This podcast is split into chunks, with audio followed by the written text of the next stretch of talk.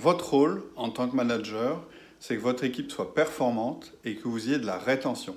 C'est-à-dire que les personnes restent chez vous. Vous ne voulez pas obtenir de la performance au prix d'un turnover trop élevé. Or, vous pouvez avoir deux types de collaborateurs. Des collaborateurs retenus ou des collaborateurs fidèles. Les collaborateurs retenus, c'est ceux qui restent chez vous parce qu'ils doivent rester chez vous.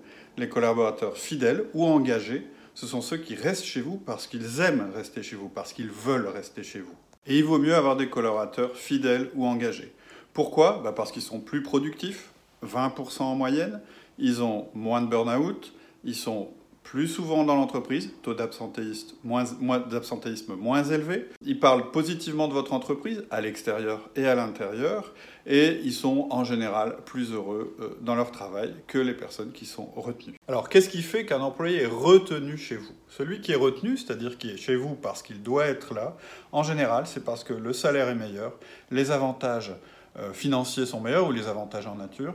Et par ailleurs, il a un environnement de travail qui l'arrange, la proximité du travail, ce genre de choses. Le problème, c'est que vous allez devoir en permanence renchérir. Parce que ces avantages-là, les avantages financiers, etc., les primes, les augmentations, toutes ces choses-là, ça agit comme une drogue. On n'en a jamais assez, et euh, plus on en a, et plus l'effet de l'augmentation est faible. Et ce qui se passe de manière inéluctable avec ce genre d'employés, de, personnes, que vous avez retenus grâce à des avantages financiers, c'est qu'un jour ils trouveront mieux ailleurs, ou ils auront l'impression de trouver mieux ailleurs, et effectivement, ils, probablement qu'ils trouveront un poste mieux payé. Reste à savoir si c'est un poste aussi intéressant, mais ce n'est pas ce qui les motive. Alors maintenant, qu'est-ce qui motive un employé ou un collaborateur fidèle ou engagé? En fait, il y a quatre piliers. Le premier pilier, c'est la qualité de la relation qu'il aura développée avec son manager et avec ses collaborateurs. Le deuxième pilier, c'est la clarté de ses objectifs et surtout le retour permanent sur sa performance, c'est-à-dire l'information qui lui dit si oui ou non il est en train de performer ou pas. Le troisième pilier, c'est l'adéquation entre les défis qu'il a et sa capacité à les résoudre. Il faut ni que ces défis soient trop compliqués à atteindre, mais il ne faut pas non plus qu'il s'ennuie dans son poste. Et le dernier pilier, c'est son autonomie et la manière dont il peut influencer la marge de la structure dans laquelle il évolue. C'est-à-dire, est-ce qu'il est pris en considération et est-ce que son action sur l'entreprise est visible? Et aux surprises, ces quatre piliers correspondent plus ou moins aux quatre outils du manager que l'on vous propose.